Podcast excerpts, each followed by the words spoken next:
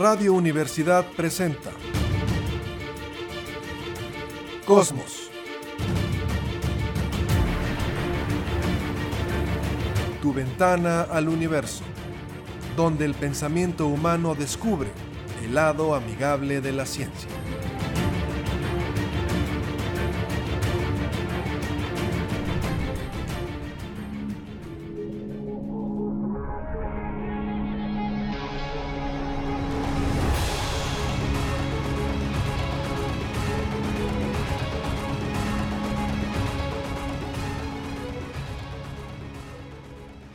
¿Qué tal? ¿Cómo está? Muy buenas tardes, bienvenidos a Cosmos, tu ventana al universo, por supuesto con muchísimo gusto en el 88.5 de frecuencia modulada en San Luis Potosí, Radio Universidad. Saludos esta tarde, Jessica Mena, ¿cómo estás?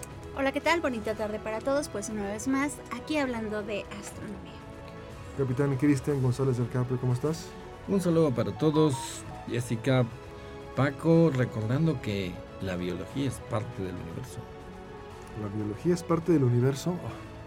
Es como cuando Sheldon hace algún comentario y todos dicen, no quiero preguntar, pero tengo que preguntar. ¿Por qué la biología es parte del universo? Ah, pues mil maneras de responder esa pregunta. Todos nuestros átomos están fabricados dentro de las estrellas. La biología cumple totalmente las leyes de la física, de la química y sus propias leyes. Eh, somos átomos, como dijo el premio Nobel de Física Richard Feynman, contemplando a otros átomos. Y pues somos biología. Lo que pasa es que a veces nos seducimos, nos deslumbra el universo, las estrellas y no tomamos en cuenta a esta maravillosa cosa que ha aparecido en este planeta que se llama vida, que todavía no la podemos comprender del todo. Y eso es lo interesante, que todavía hay mucha ciencia para comprobar, a pesar de tanto charlatán.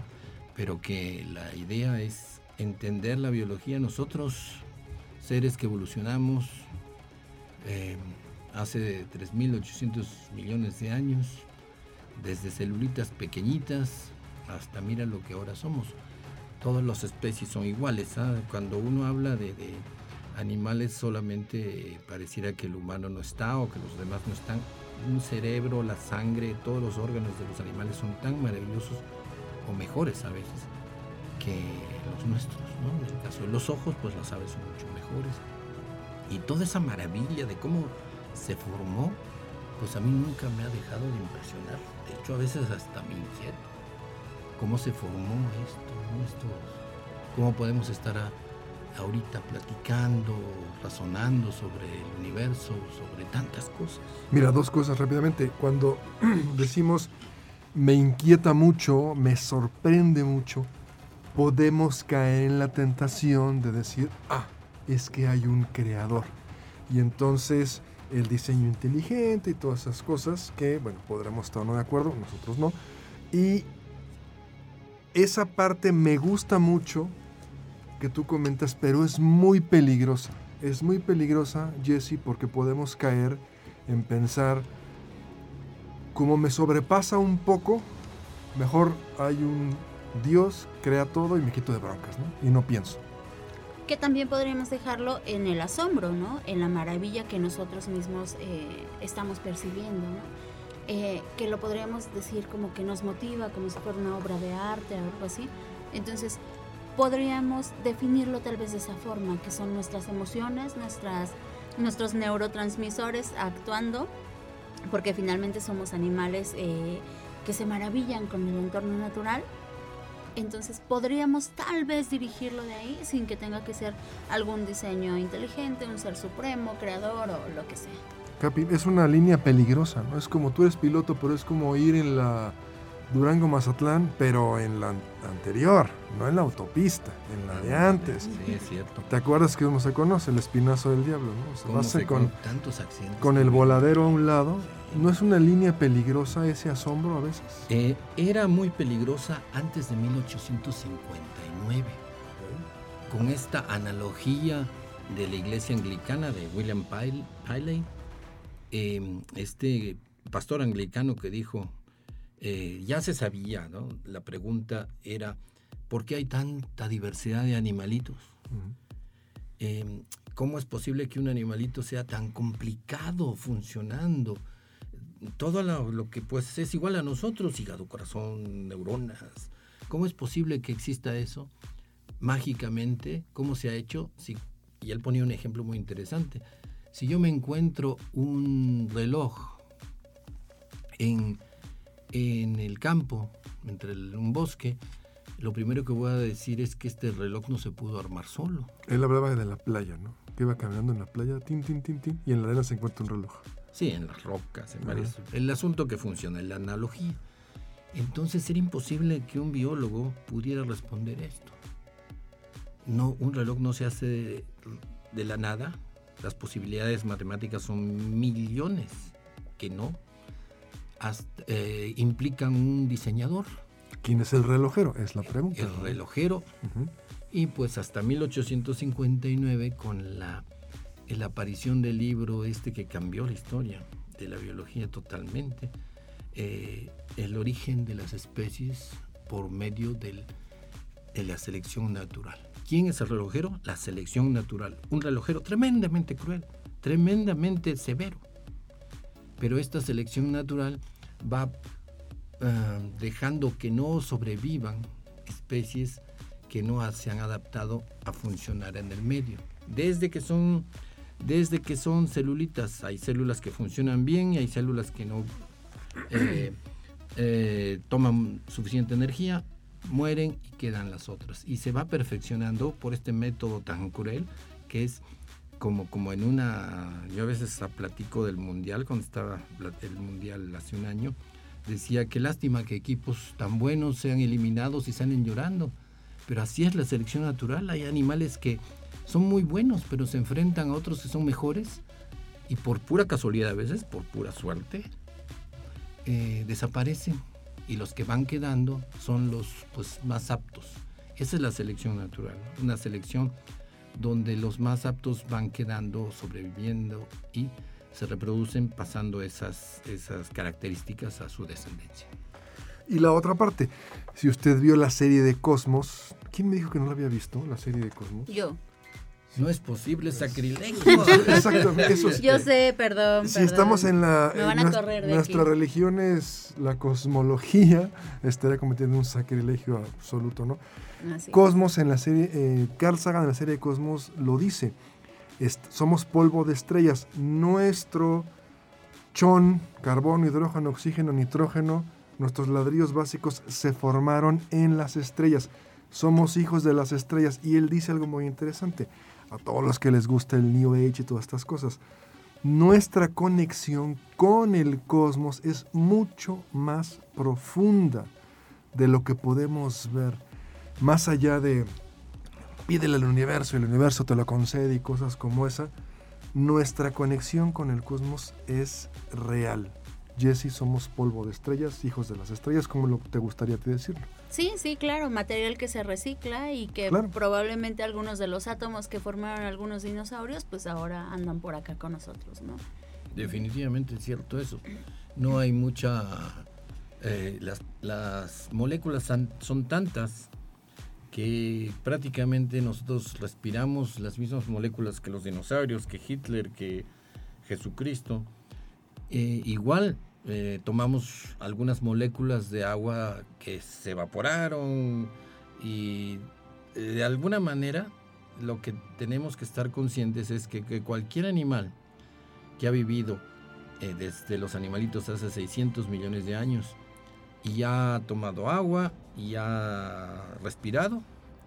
Las moléculas son tantas y están tan mezcladas que todos nosotros lo hemos vuelto a respirar ese oxígeno y no todo el paquete, ¿no? sino alguna de esas moléculas y hemos tomado algunas moléculas de agua que ha tomado cualquier animalito, dinosaurio, tiranosaurio, eh, mamut, etcétera, ¿no? Y todos los personajes, ¿no?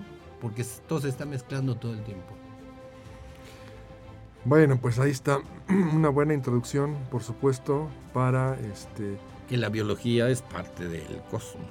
bueno, está la astrobiología, o sea, al final este, no hay ninguna duda, ¿no? O sea, de qué manera pudo evolucionar, por ejemplo, algún tipo de vida primitiva, no primitiva, inteligente, como sea, en otros planetas, pues ahí lo tenemos, ¿no? Entonces, eh, de alguna manera de esto nos funciona.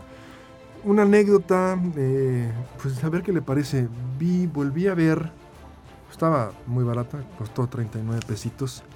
Superman 4. Si usted vio las primeras dos películas, las originales con Christopher Reeve, las eh, dirigió Richard Donner en paz descanser con los hermanos Salkind que estaban mal de la cabeza y grabaron las, la 1 y la 2 al mismo tiempo y después los hermanos Salkind se enojan con Richard Donner y lo corren y hacen otra cosa completamente diferente. Si usted quiere ver Superman 2, vea, usted lo puede encontrar en las redes, en las plataformas, con paga o sin paga si tiene HBO el montaje de Richard Donner. Entonces la 1 y la 2 muy buenas películas. La 3 quisieron meterle como comedia ahí con Richard Pryor.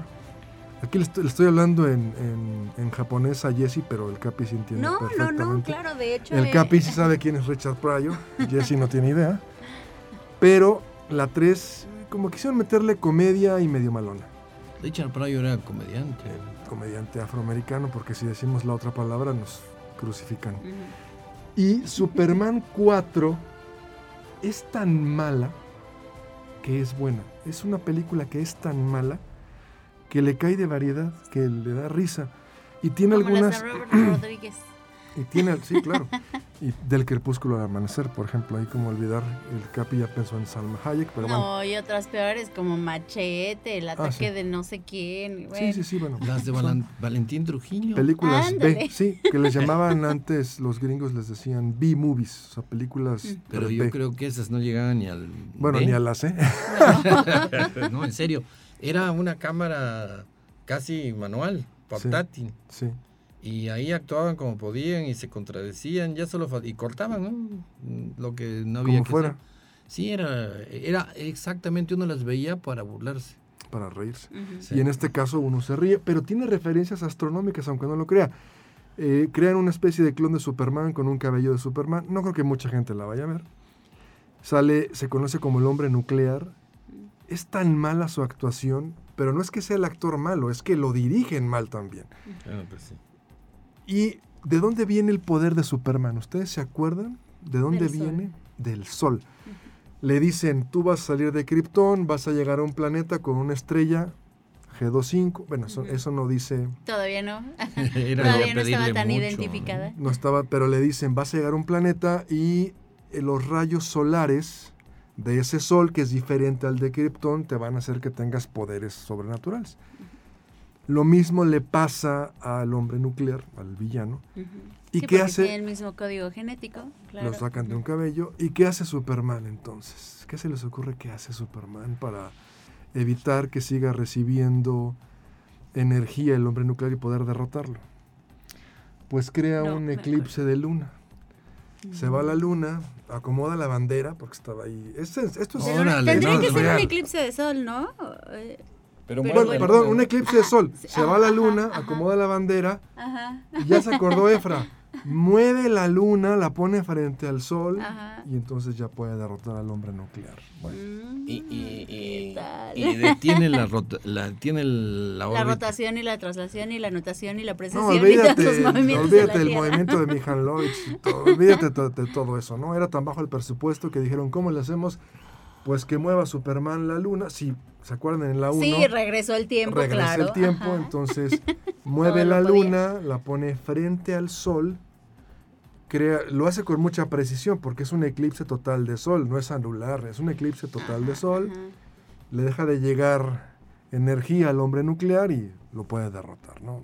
Entonces, es tan mala que es buena. Y son esas películas que a las mujeres no les gustan, pero que los hombres disfrutamos de ver ese tipo de tonterías. Hay mujeres a las que sí les gusta. Bueno. Mujeres ñoñas que sí les gusta. Normalmente te puedes reír un momento. Entonces, pues, si usted quiere reírse un buen rato y recordar una película que fue del 87, ya no iba a ser más películas Christopher Reeve, pero llegaron y le dijeron, aquí están 5 millones. y él dijo, este, bueno. pues le entro. Entró también Margot Kidder, Luisa Lane, entró el ex Luthor también, este, ah, Contacto en Francia, Ma- eh, Hackman. Jim Hackman, Jim exactamente, Hackman. entró Jim Hackman, entonces, pues es un buen cotorreo, ¿no? Entonces, si lo quiere ver como una comedia, una comedia B, o sea, medio malona, y reírse un rato, pues ahí está, Superman 4 la puede ver en HBO, o la compra en eh, algún servicio de streaming, eh, y a mí me costó 40 pesitos, pues bueno, Ajá. vale y la la tienes para siempre. Y la tienes para siempre, claro. Pues ah, hablando de películas, Por favor. ¿recuerdan a Sarah Connor? Sí, claro. Bueno. Ah, ya sé por dónde va. Buenísimo eso, sí. Ajá, bueno, pues Sarah Connor dice que la tecnología capaz de crear a un Terminator no existe en ese momento.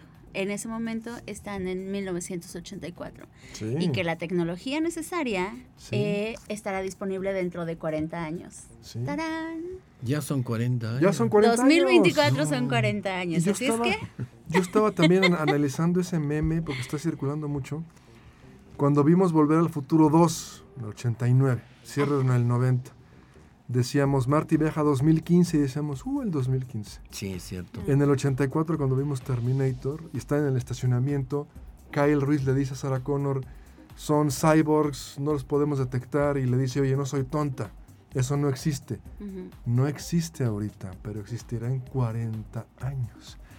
Aquí no es que estemos diciendo, la reflexión no es que estemos pensando que se están fabricando Terminators, es cómo se ve el tiempo. O sea, ¿Cómo se va el tiempo? Sí, nuestro ¿Cómo se- tiempo. cómo se va el tiempo? Sí, al- ahorita los Terminators están en- no necesitan caminar, andan por el cielo como drones, como toda esa tecnología satánica. Eh, inteligencia artificial y ya se están haciendo las baterías nucleares que se supone le van a dar vida a estos Terminators. Digo, todavía tienen muy poquita carga, pero en algún momento, quién sabe si sea realidad. me preguntaba alguien, tus mejores películas de viajar en el tiempo, y estuve diciendo algunas y le dije Terminator. Oye, pero no, claro que es una película de viaje en el tiempo. Claro. Y el concepto es fantástico. Viaja un robot al pasado a matar a la madre del Salvador. Es, es hasta un concepto, si quieres, Hasta eh, religioso. religioso. O sea, ve al pasado eh, y mata a la Virgen María antes de que nazca Jesús. Te quítate de broncas. O, o a Hitler termina lo de matar en la Primera Guerra Mundial, que estuvo a punto de morir en las trincheras. No, o para evitar eso, que pueda sobrevivir Hitler, vete al pasado y mata a su madre. ¿ya? O, o simplemente emigra al papá que trabaje en Estados Unidos o donde sea, y ya no tienes que matar a la mamá, porque nunca se van a conocer. Sí, pero una máquina. Acuérdate, por ejemplo, en Terminator cómo empieza en, la, en el orden que viene en el directorio telefónico. Ajá. Sara, Sa- vamos a ver qué era, Sara Jessica, Sara tal, Sa- no era Sara Connor, Sara eh, Mena, y el, en la tercera era Sara Connor. O sea, la máquina es lo que cualquier máquina haría, me voy en orden. Claro. Y llego a, a Sara Connor. Es una película fantástica, pero Bien, así, de- la buscaba el es detalle. esa, ¿no? Claro, claro. James Cameron siempre busca el detalle. Y la reflexión es esa, ¿no? Hace 40 años que se estrenó esa película. Y caray, pues, ¿cómo se ve el tiempo, no? Efraín también la vio en el cine, obviamente, la de Terminator. y ya pasaron 40 años. Yo no. Bueno, no, sí. Definitivamente no. Pero te has perdido muy buenas películas, ¿no? Ah, no quiere decir que no la haya visto. Bueno, pues entonces ahí está. ¿Cuánto tiempo nos queda? Bueno, ¿puedo meter otra nota breve que tengamos, por favor? O si quieren... Sí, ver, ajá. Eh, bueno, una nota breve. La Mars Express tiene una noticia pues muy, muy padre A ver. que eh, nos dice que, bueno, ya sabemos desde hace varios años que se ha encontrado agua en la superficie marciana, ¿no? Ok. Ajá. En el casquete polar sur ya se ha visto que hay agua congelada y que además eh, hay agua líquida también. Pero además de eso, en un lugar en donde nunca, o bueno, al menos eh, recientemente no lo habríamos imaginado, se ha encontrado también hielo de agua en el Ecuador marciano. Que tú dices, en el Ecuador, pero pues el, el calor del sol pues lo derretiría, la atmósfera es muy enrarecida, es muy débil, entonces se evaporaría, pero sí. Esta sonda ha encontrado pues varios, eh, 400 mil metros cúbicos, algo así, es un montón de agua en el Ecuador, en la zona del Ecuador, en una zona que se llama la fosa de Medusa, que está muy cerca del Monte Olimpo. O sea, me imagino que es como en la luna que en- en- encontramos agua congelada en los cráteres, Ajá. que donde no les pega el sol. O sea, había que calcular la inclinación del planeta, los rayos solares, con qué inclinación llegan, pero en un cráter lunar no tengo idea el- la profundidad, pero a cierta profundidad ya los rayos solares no entran. Ya no entran. Entonces ese hielo que a lo mejor llegó ahí cuando se formó la luna, cuando fue lo que sobró de la Tierra, o cometas que han impactado, lo que sea, se queda ahí y pues se queda congelado y se va a quedar ahí, no le pasa nada. El punto es que en el caso de Marte, sí, es una fosa, pero no es tan profundo como los cráteres de la Luna. Es una planicie más bien como una extensión, entonces les sorprende eso, que en la zona ecuatorial marciana se pueda encontrar esta enorme cantidad de agua. Haciendo más o menos como una conversión, eh, los científicos dicen que si toda esa agua se derritiera de ahí, cubriría la superficie marciana con una profundidad de más o menos un poco más de metro y medio. Oye, pues sí, una buena cantidad de agua. Ajá. Toda la superficie marciana, claro, el sol le evaporaría, no hay atmósfera, Claro. pero, pero la comparación, o sea, sí hay Bueno, una sí hay atmósfera, cantidad. pero enrarecida. Sí, muy, Ajá, sí, muy, es como el 100 mil pies aproximadamente. Yo estaría, yo estaría como la Tierra, tiene un agujero en la capa de ozono, que a ver si se le, se le cura, pero que está casi, que tiene tres cabellos en, en su cabeza y le dicen, es que tiene cabellera, no, pues no tiene nada, pero la tiene enrarecida, le decimos, de, le damos chance. ¿no? Pero la atmósfera mar- eh, marciana pues es prácticamente inexistente, ¿no? Es como el que le quedaron cuatro cabellitos y ya está completamente, pues no. Bueno, Pues eh, antes de irnos a la pausa, brevemente, a ver qué le parece, hemos estado recomendando series y películas simplemente viendo el corto. Eh, vi el corto de una nueva serie. Aquí hay una noticia buena y una mala. La buena es que se llama la serie Constelación. Es una astronauta, mujer, protagonista, que regresa a la Tierra después de un accidente espacial. Después de ese accidente se da cuenta que partes importantes de su vida han desaparecido y parecería como ciencia ficción con suspenso, ¿no? o thriller, como dicen los gringos. Se va a estrenar el próximo 21 de febrero. Tiene, obviamente, como eh, guionista a Peter Harn. Si no le suena, es de los guionistas de Breaking Bad. O sea, es un muy buen guion. Lo malo es que está en un servicio de streaming que no es tan popular o común, Apple TV Plus o Apple TV más. Y ahí, bueno, pues tienes series que se han querido convertir como referentes de ciencia ficción. Tienes Monarch. Monarch es una serie en la cual eh, el proyecto Monarch tratan de investigar a los distintos monstruos que han azotado a la Tierra durante mucho tiempo. For All Mankind, para toda la humanidad, que es una representación de qué hubiera pasado si no termina la carrera espacial. Está también la fundación basada en la novela homónima de Isaac Asimov. Isaac Asimov. Entonces, Invasión, o sea, tiene series interesantes de ciencia ficción, pero pues a lo mejor mucha gente no cuenta con este servicio, pero viendo el corto, el trailer, el 21 de febrero se estrena esta nueva serie Constelación con Naomi Rapaz. Vamos a ver qué tal. El trailer, bueno, le recomendamos que lo vea, se ve muy prometedor. Muy bien, pues la veremos, la buscaremos. Al menos digo, en esta sección de las plataformas yo me organizo con mis sobrinos de que a veces Claro. ah, seis meses rentamos una, otros seis meses rentamos otra y así como que le vamos. O eh, aunque no, se- cambiando. aunque no es piratería, no, cuando estaba yo en la televisión de paga decíamos es mercado gris. Ajá, Y el mercado gris es, ok, Capi tú paga tal, Jesse tú paga tal, Efraín paga tal, yo pago tal, compartimos la clave. claro, O sea, no es piratería porque estás pagando, claro. pero se le conoce como mercado gris. Y finalmente las plataformas tienen permitido que sean varios usuarios en la plataforma. Sí, entonces, pero que no eh, la cierta compartan. Es- No, pero eso yo creo que ya es eh, demasiado mercadotecnia. Pero pues Eh, uno los- tiene el derecho. Netflix te está cancelando cuentas y detectan que tu IP. Ok, tú tienes tu Netflix y lo, y lo compartes con Jesse. Pero si lo compartes con una novia que tengas en Singapur, pues van a decir, oye, no tiene nada que ver. Ay, Sí, sí, ajá. sí, sí, pero de todas maneras es, es padre vencer al sistema, al menos en- Sí, claro. Sí, no, no, sí. Pero bueno, no, no se considera piratería. Más bien mercado gris. Mercado gris nosotros identificábamos, por ejemplo, cuentas. Gente activaba un equipo de DirecTV en Estados Unidos, se lo traía a la República Mexicana porque tenía mejor programación Mm. y lo estaban pagando. No era pirata. Sí, era... Pero Ujú. se le conoce como mercado gris porque no...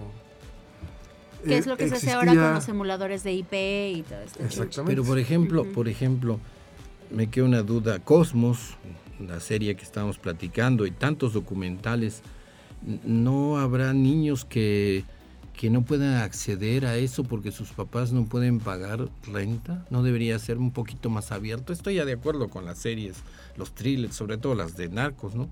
Esas deberían sacarse. Sí, claro. Pero, Sí, claro, pero claro. eh, documentales como los de la BBC, eh, de PBS de Estados Unidos, no deberían ser más abiertos, no Sí. depender tanto. Sí, claro. Yo no le podría discutir a un papá que compra un, un eh, compra una película pirata de Cosmos o de un documental de, para que la vean sus hijos. Sí, aún así es ilegal. Veía el caso de una chica en TikTok que estaba viviendo en Alemania, rentó el departamento un mes porque se vino a México de vacaciones y quien renta el departamento descargó tres episodios ilegales de Rick and Morty. La multa fue de 1.500 euros. O sea, allá no se están con, no se andan con las Con ramas, miramientos, ¿no? ajá. 1.500 euros y tienes que pagar porque está todo perfectamente checado el tráfico, a dónde vas, qué descargas, qué haces. El inquilino descargó tres episodios pirata, 1.500 euros de multa. Bueno, pues es- aquí cuando vamos a ver eso nunca va, pero es una forma. Bueno, nos vamos a ir a una pausa. Estamos en Cosmos, tu ventana al universo. Una pausa breve y volvemos.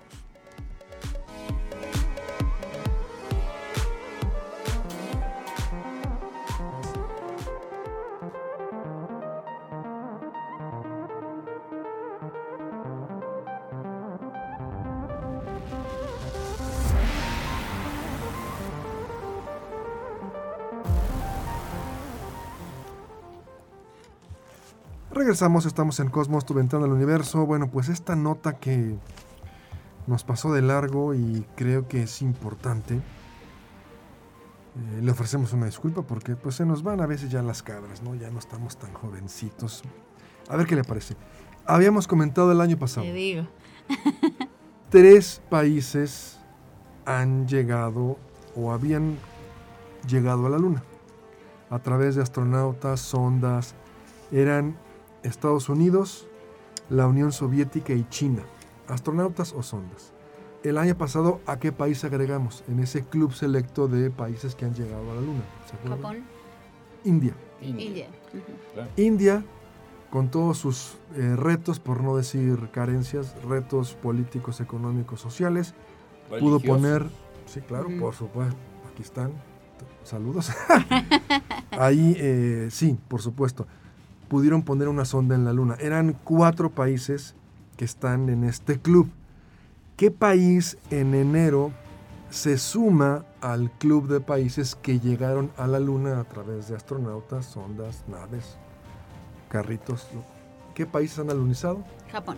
Japón, exactamente. Ese fue el quinto país que llega a la Luna.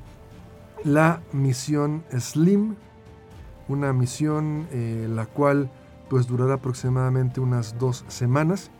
Los instrumentos son muy delicados y se piensa que puede alcanzarse en la noche lunar hasta menos 130 grados Celsius.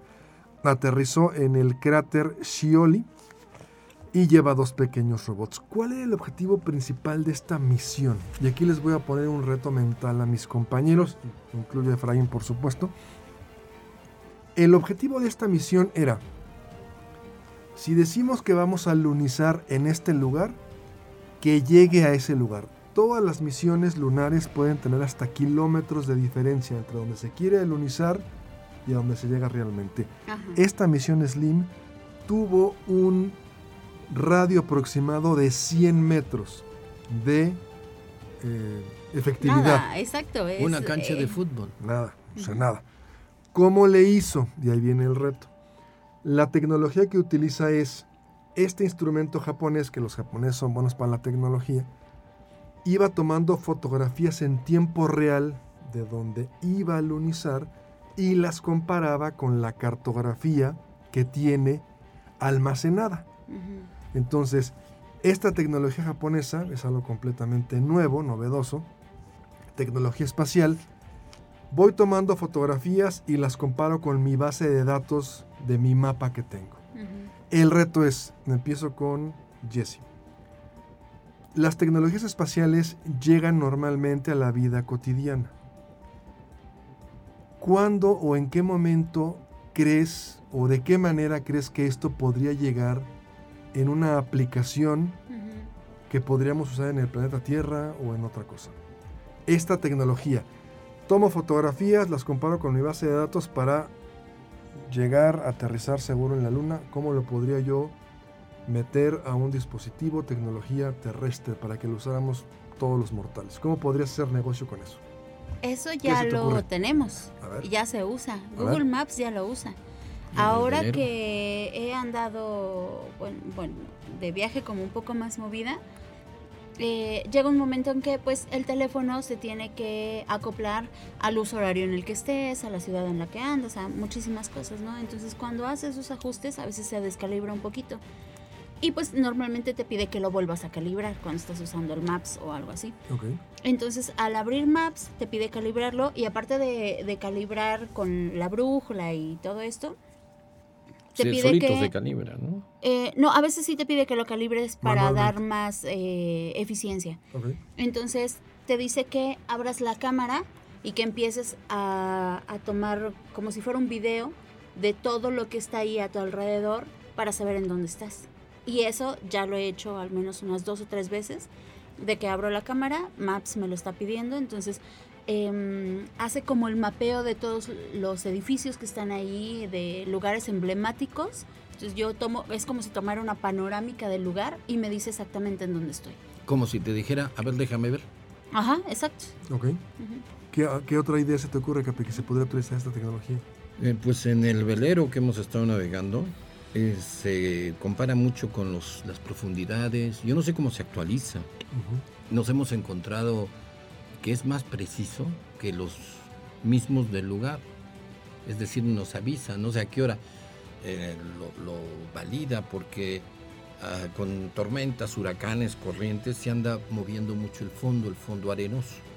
Y sin embargo eso sale en el mapa, en el chart plotter, como le llaman, eh, por internet y por GPS. Entonces uno dice, ¿cómo es posible que los pescadores saben menos? Ah, que de pasan lo- por aquí todos los días. Sí, Ajá. mientras aquí sabes exactamente que hay 12 pies o 9 pies. Ajá, Y que es un suelo arenoso o que es roca o que es el X, lo que sea. ¿no? Sí, es una información que se tiene del mar mexicano increíble. ¿eh? Aquí, aquí eh, a mí se me ocurrían dos cosas, ¿no? Tomar fotografías y luego compararlas para poder llegar a un lugar en concreto. Este sueño de Amazon de entregar a través de drones, Ujú. pues entonces usted pasa su dirección y el dron va llegando con su paquete de Amazon, va tomando fotografías en tiempo real y después lo compara con la base de datos y dice, sí, ok, estoy bien o estoy mal. Otro, coches de conducción autónoma. ¿No vieron ese video de El auto increíble? Haga de cuenta. Van persiguiendo a un cuate que no sé, asaltó un banco, habrá robado alguna cosa. Van persiguiendo a alguna persona y va en su Tesla, ¿no? Y van los helicópteros y la policía americana, ya sabe cómo les gusta el escándalo. Y de repente se mete abajo de un puente, ¿no? Pues, los freeways, pues. y la policía sigue atrás del carro y cuando llegan a parar el carro ya no había nadie.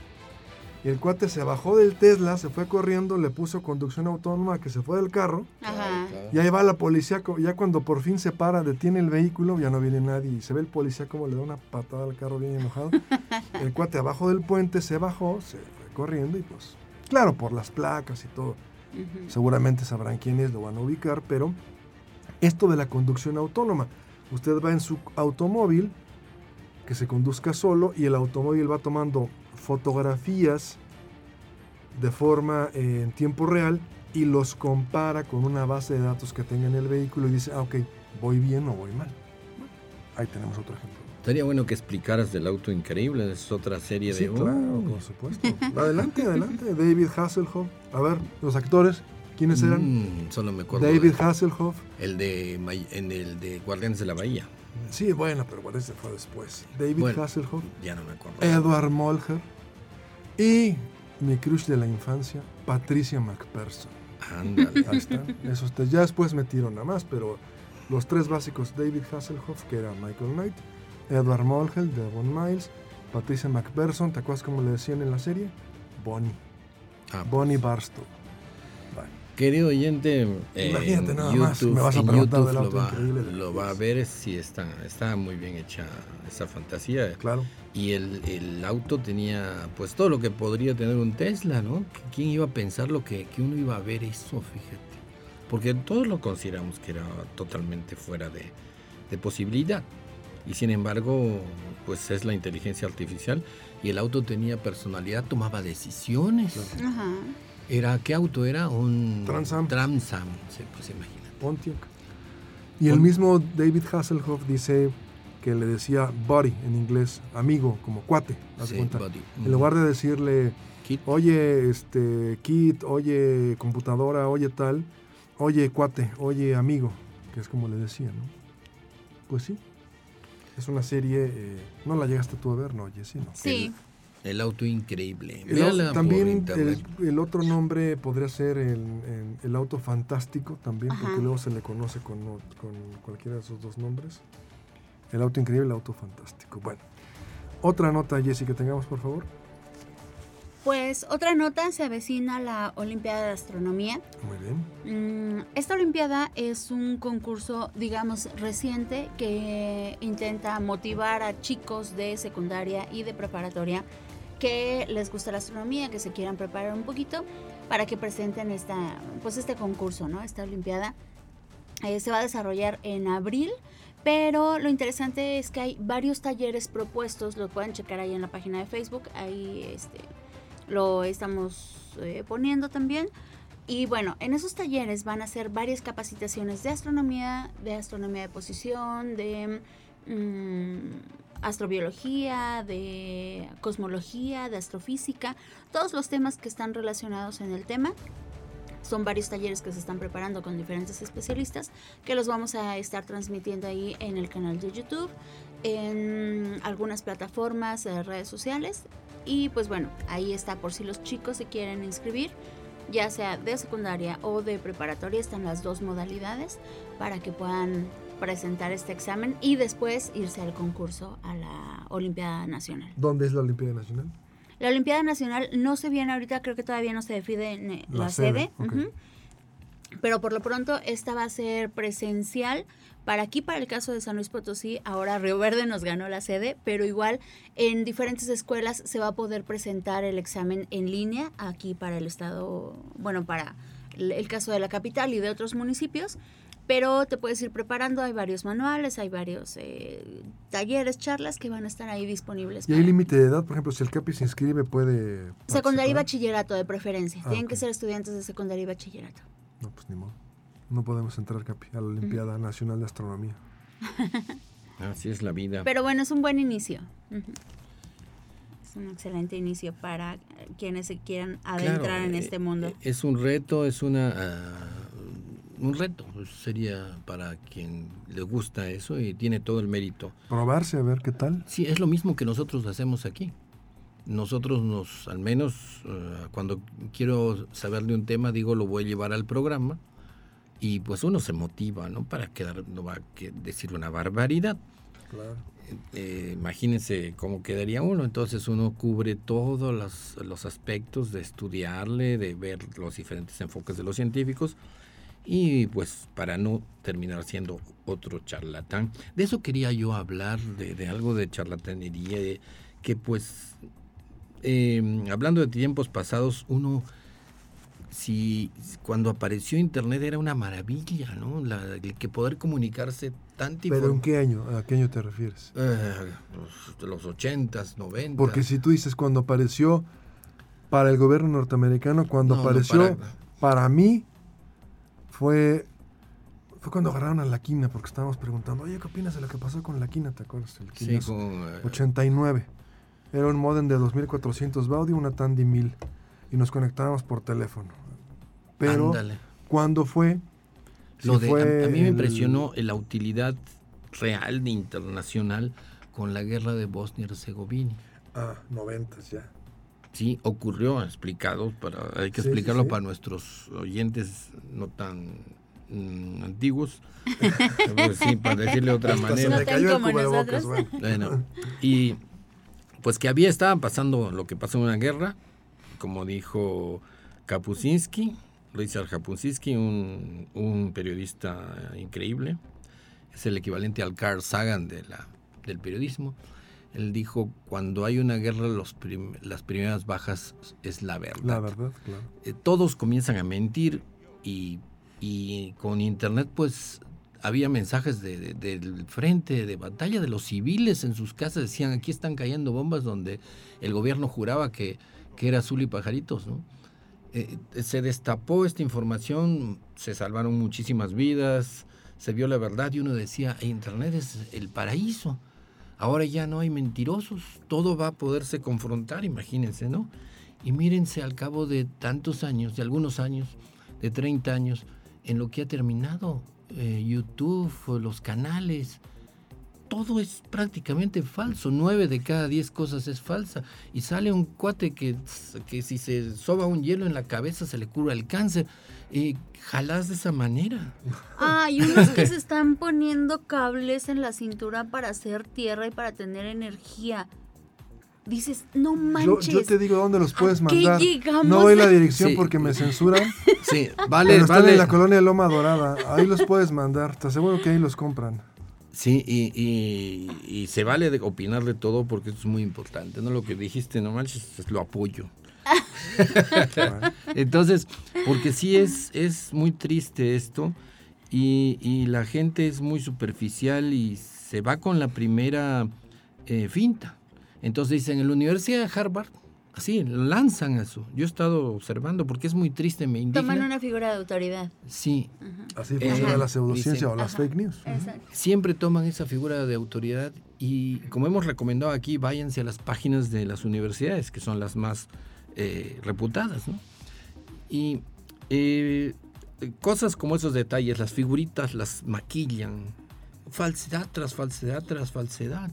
¿Qué figura de autoridad les gusta mucho utilizar también? Pues la NASA, La obviamente. NASA. La NASA. Es que esto es tecnología de la NASA. Es que esto es lo que Es usan que los lo astronautas de la. NASA. O, o Es un, que la NASA lo aprueba. o un científico de la NASA dijo, Y ahí, por un lado, la Agencia Espacial Norteamericana dice, oye, pues qué padre que me tengan como una figura de autoridad y de credibilidad. Ujú. Qué mal que me utilicen para esas cosas, ¿no? Y generalmente utilizan eso, pero cantidad de gente, ¿no? Por eso los, eh, eh, la ley aquí en México dice que si uno sale con dando una actuando como doctor, tiene que abajo estar su cédula, el número de su cédula. Pero así deberían hacerlo para todo, no solo para Pero los ¿de qué sirve actuar como doctor si de todos modos te abren las puertas del Congreso a cualquier charlatán que quiere dar noticias de figuritas de Con papel mi maché? amigo no se van a meter, ¿eh? No, con mi amigo Maussan no se van a meter. Sí, entonces uno encuentra que, que estas figuras es, eh, son de la pantalla, porque lo que quieren ellos es que, que abran, es que haya una vista en su programa para que monetice o de alguna manera tenga más oyentes que propicien eh, publicidad que le conviene. No, tú ves los encabezados en YouTube y cuando entras no tiene nada que ver el encabezado. Ajá, Tú ves el encabezado, total. a mí me gusta el fútbol.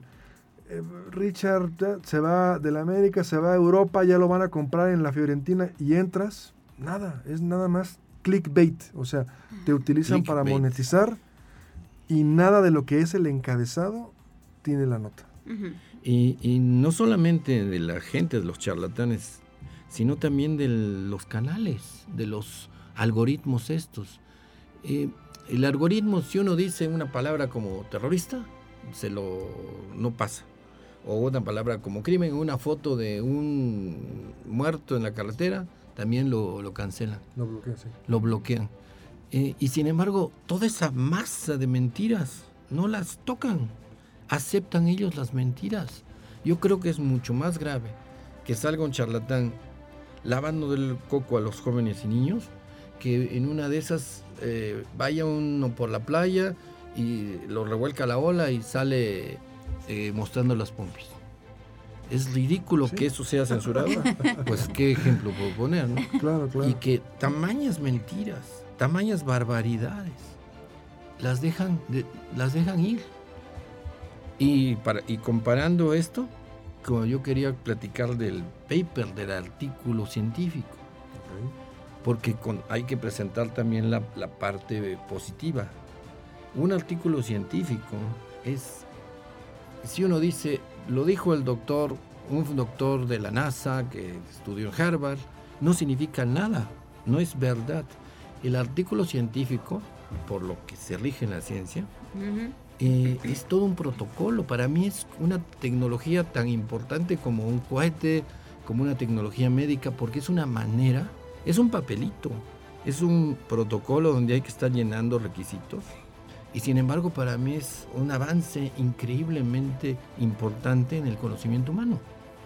Porque el, el protocolo dice, si tú quieres presentar una afirmación científica, llamada científica, eh, la presentas en un paper, en un artículo. Ese artículo tiene que tener un título específico que, que, describa bien todo. que no sean mentiras. Lo primero que describa el título. resumen le llaman el, abstract. El, el abstract. El resumen para que la persona sepa de qué va a tratar. Los nombres de los individuos que están ahí no llevan título para no apantallar. El Star System del que tanto hablas. Sí, el Star System es una, un cáncer que lo metió Televisa en México.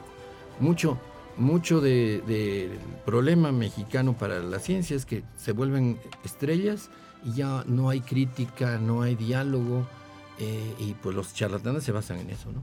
Pero sin, para no salirnos del tema, el Astrac te dice cómo va a estar la cosa. Eh, eh, se tiene que tener eh, una pregunta, obviamente, va a tratar de esto, de esto, de esto. Sí, va a intentar resolver un problema bajo una hipótesis también. Tiene que haber antecedentes, antecedentes de cómo se ha tratado esos temas antes. ¿Sí? Es todo el método, el método. Lo hice con un microscopio, tomé 50 mil muestras, lo hice con un telescopio de tal y tal y tal ¿En qué lugar? Eh, ¿Bajo qué condiciones del clima? Eh, ¿Cuántas personas participaban? Muchísimas cosas. Eh, los instrumentos. Esto con la idea que alguien lo, si alguien quiere repetirlo, replicarlo, tiene que poder hacerlo. No se vale decir, vinieron seres extraterrestres, me elevaron, me hicieron ver por un supertelescopio el centro de la Tierra y estaba hueco, ¿no?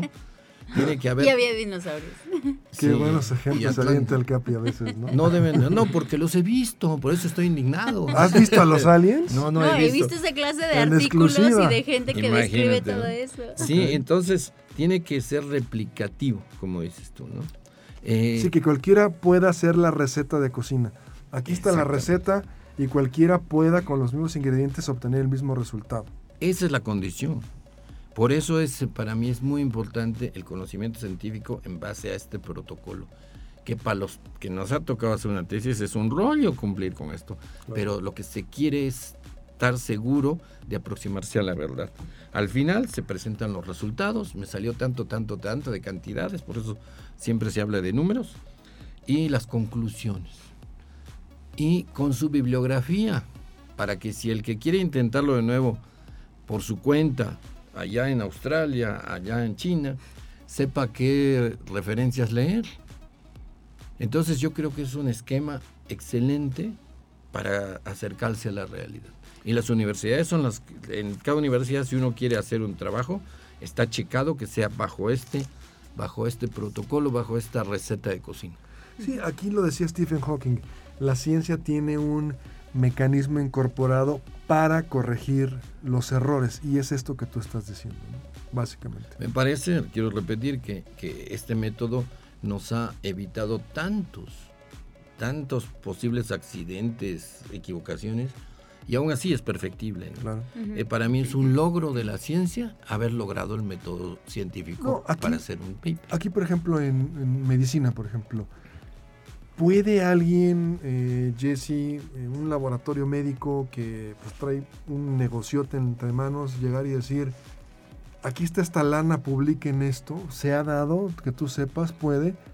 Se supone que no, no debería suceder y se supone que en la práctica no sucede jamás.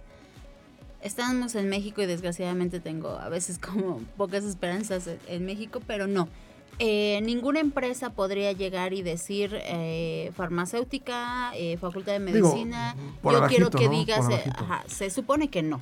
Pero se supone que en sí se podría hacer, pero en ese momento, precisamente para ser replicable y que tienes que ser publicable y todo este método, le saltarían todas las competencias. Por ejemplo, claro, en el momento en que salga el producto, aquí está este producto que sirve para tal cosa y te va a curar tal cosa. Y los médicos lo empiezan a probar y dicen, oye, no es cierto. O, otro, o la competencia, o el, no, otro hasta laboratorio. La, hasta la Profeco. Hasta la Profeco agarra diferentes productos, diferentes medicamentos, los analiza y ya dice, esto sí es, esto no es, ¿no? Y como pues dicen ustedes, otra farmacéutica, otros médicos en el lugar más recóndito del planeta van a decir, a ver si es cierto que esto es así. Y si hay pues, leyes, y si hay leyes ejerciéndose, pues va a haber sanción para el que sesgó eso. Pasó mucho con la las empresas de tabaco en Estados Unidos. Sí, porque, porque en esos tiempos. las empresas pueden llegar con la autoridad regulatoria y le dicen, ten esta lana y autorízame esto. Ahí está el Oxycontin, que, que era peor que cocaína. Tú autoriza esto.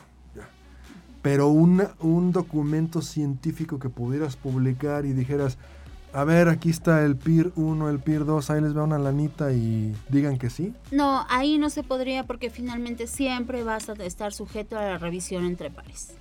No, o lo va a haber alguien que va a estar ahí dándose cuenta de se publica en Inglaterra, lo descargas en Australia y el otro lo quieres replicar dices, oye, esto no es cierto. Esto no es así. Levantas la manita, oigan. ¿no? Ahorita que hablas de la Profeco, a mí me gustaba, me gustaba leer la revista del consumidor, no sé si salga, porque te ponían cada cosa jamón que no es jamón, ahí estaban las marcas, bolas más quemadotas que se daban. Entonces era como que, como que un ejercicio de morbo muy interesante. Y claro, si tú vendías un producto, un servicio alguna vez, la Profeco, vamos a probar todos los temas de televisión de paga, a ver qué ah, dijeron de nosotros. O sea que, pero sí un ejercicio como de morbo eh, interesante, ¿no? Es que usted le dicen que es atún, pues no es atún, aguas porque tiene esto, esto, esto.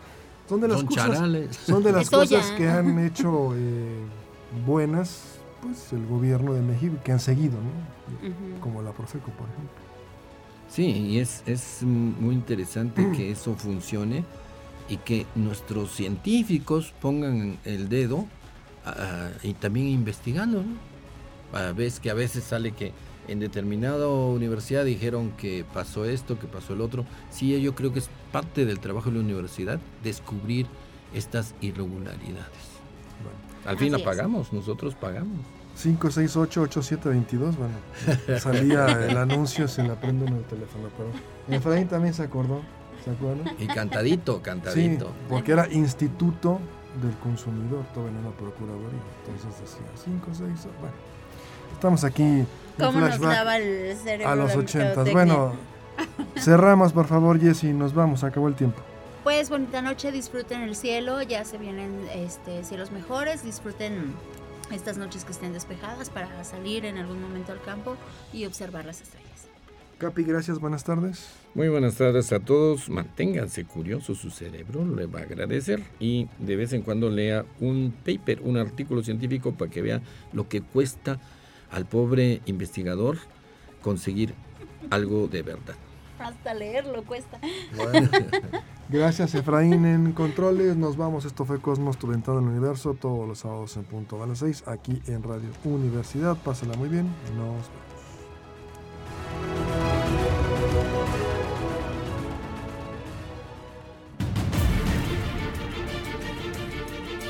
Radio Universidad presentó Cosmos. Tu ventana al universo, donde el intelecto humano descubre el lado amigable de la ciencia.